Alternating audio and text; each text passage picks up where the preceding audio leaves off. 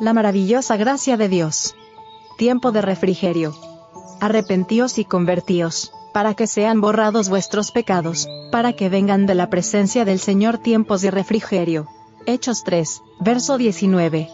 El mensaje del tercer ángel está creciendo hasta convertirse en un fuerte pregón, y no debéis sentiros libres de descuidar el deber actual y todavía abrigar la idea de que, en algún futuro, seréis los receptáculos de una gran bendición cuando se efectúe un maravilloso reavivamiento, sin ningún esfuerzo de vuestra parte. Hoy habéis de entregaros a Dios para que os haga vasos de honra aptos para su servicio. Hoy habéis de entregaros a Dios para que seáis vaciados del yo, vaciados de la envidia, los celos, las malas conjeturas, las contiendas, de todo lo que deshonre a Dios.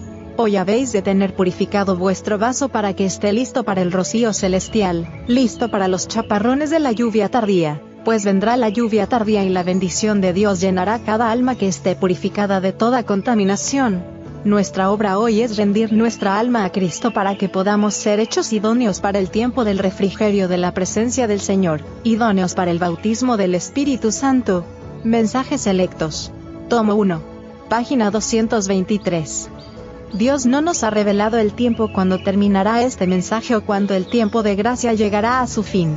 Nuestro deber es velar, trabajar y esperar, trabajar cada momento por las almas que están prontas para perecer. Hemos de mantenernos caminando continuamente en las pisadas de Jesús, trabajando de acuerdo con sus planes, dispensando sus dones como buenos mayordomos de la múltiple gracia de Dios.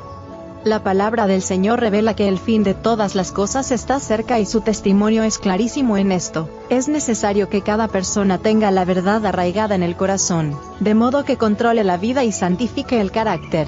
El Espíritu del Señor está obrando para llevar la verdad de la palabra inspirada, y grabarla en el alma de modo que los profesos seguidores de Cristo tengan un gozo santo y sagrado que puedan impartir a otros. Ibid. Páginas 224 y 225.